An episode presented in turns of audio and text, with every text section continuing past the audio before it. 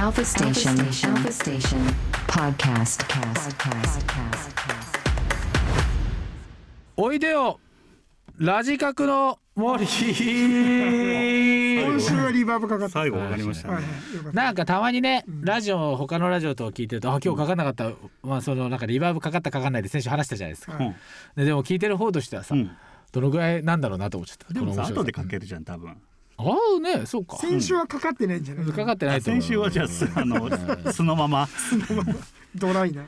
感じで したけど。さて、はいはい、いきますよ。おいでよラジカクの森。毎回テーマをもとに皆さんと一緒に語り合うコーナーですけども、今夜のテーマは僕的スーパープうロジェクんト。はい。例えば、ブルーノ・マーズ・アンダーソン・パークによるプロジェクト、シルク・ソニックがはい人気でございますが、どうでしょう自分的に思わずガッツポーズした過去の自分的体験のに基づいたスーパーコラボ。うんここら辺についてちょっと話して俺から行こうかなおっとはい。先制攻撃はいあのー私ね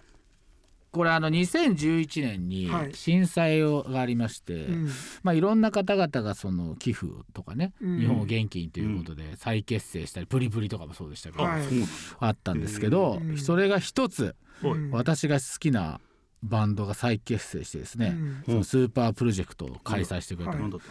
コンプレックスっていうですね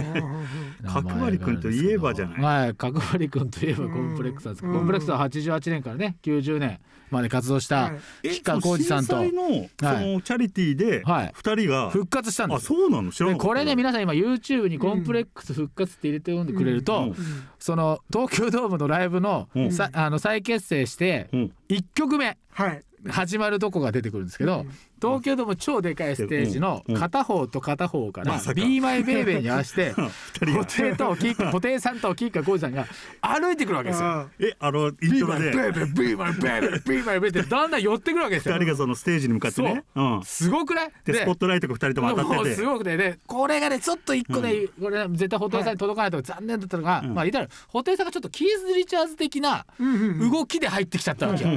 でキッカーコーチはもう上杉謙信だから、あの大河ドラマで上杉謙信で来るわけ。あものうスタスタあるもう超かっこいい堂々と威で風堂ただ々とね。布袋さんはちょっとキース・リチャードみたいに乗っちゃったんだよね。ででででででそれがちょっとこう。 でもさそれがなんかお互いの個まあまあ性でね。個性なんだよ、はい意外にひょうきんというかさ、あ、ホほホテルさんの方がちそうゃんホとテねルサそうそービスがある。うでこうグワーってきて「んだ Be my baby be my baby」ってなって握手するのお。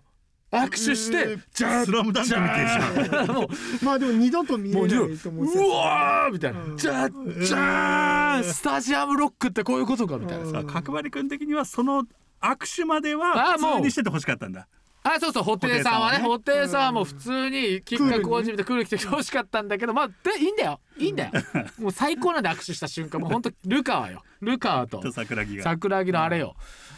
もうなんかそれはもうこんもうすごかったね鳥肌だ。いやもうとにかく元気出るよ、うんおへーいーやーかっけえなーみたいな、うん広島のね水球やってた吉川浩司ですよ吉川浩司さん がねそうね自分のね自分で推薦文事務所に書いて、そうねすげえやつがいるっつってすごい話であすよなるほどね。いやスーパープロジェクト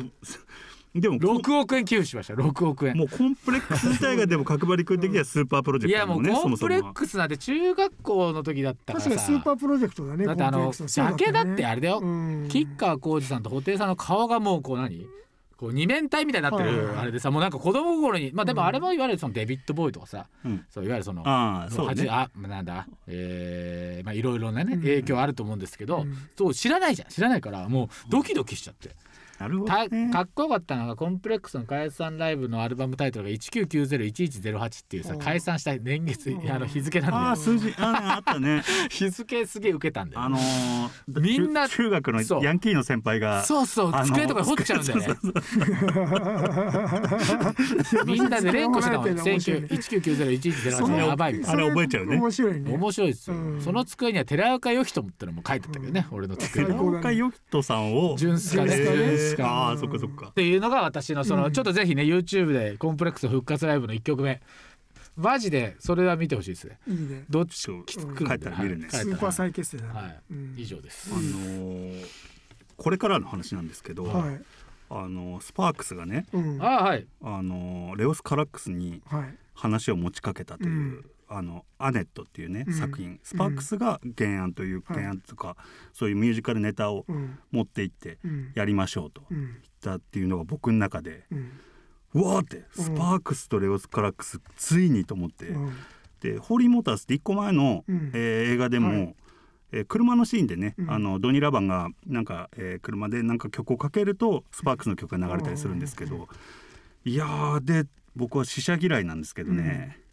もう行っちゃって、うん今回は「アネット」はい見てきましたよ。はいいや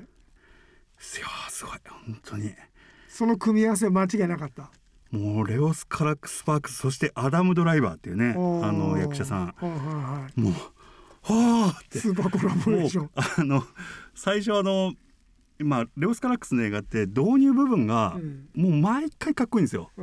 とにかくあの自分も出ちゃうっていうか、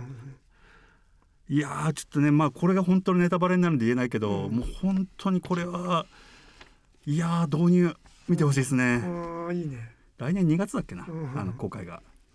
交互期待はいこれがねスパークスレオス・カラックスが2022かうんいや僕的スーパープロジェクトですね、あーすごいねはい俺はねあのーちょっとまた方向性違うんだけど子供心にわーって嬉しかったやつ「ドラゴンボールはいほ7巻」で七巻うまさか、はい初期手作り漫画ですわかりますはいまさかわのかりますあられちゃんたち が出あてりまきしたたね時は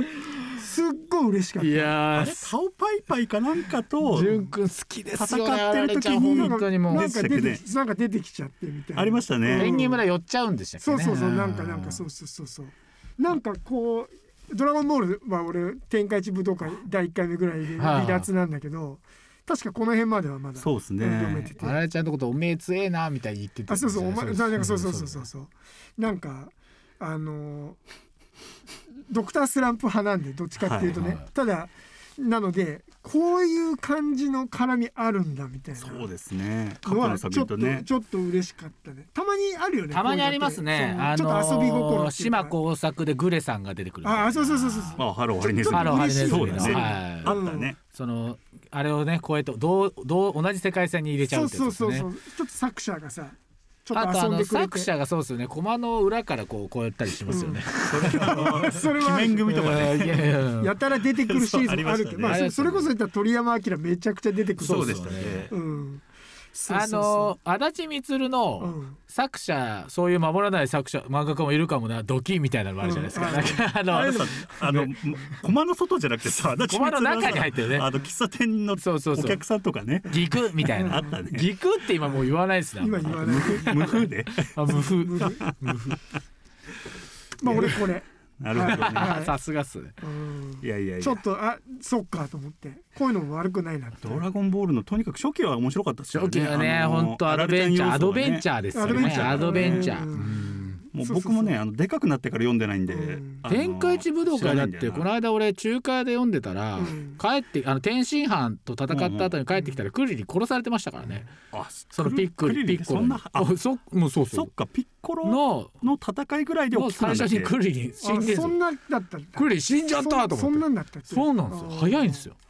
あれクリリン死ぬの早いなと思ってその辺から結構そっかそうだからもう多分バトルっぽく1 2三巻ぐらいじゃないですかうんもう斉藤さんはもう多分第2回俺目ですはかなんかそっか俺また牛魔王とかさいやらいやーーその時代だから最高っすちっちゃよいね父もちっちゃい頃のがねいそいうそうですそうキよねュ ーバをキューバをいましたねあのね火を火が消せない火を消すやつねそうそうなんかちょっとのどかな話だったあんだけ とあどのさえ初期ーとドラゴンボールは豚とえー何でしたっウけーロンウーウローロンうねんあいつらも最高あじゃあそうウーロンも敵人民服ですから着てそるうファッションも良かったんだよなんかいやー良かったっすよね本当に80年い代やー洒落てましポたップの、ねまあ、最後90そうだね80年代のポップな感じやっぱ潤くんが漫画を読まなく漫画を読んでるけどそういう流行り漫画を読まなくなったってことですよね多分ねそうかもしれないそんぐらいででも漫画自体は読んでたわけじゃないですかその後も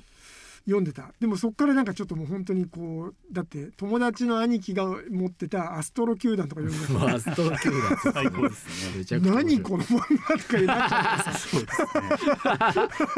うねええと思って とんでもすごいとんでもねえ野球漫画だなみたいまにあなそっうちそゃうからうすると真面目なやつとか読めちなくなょっちちょゃうっとなんかですちねょっと話変わってきちゃった他にもみいたやいな面白いななっちゃうから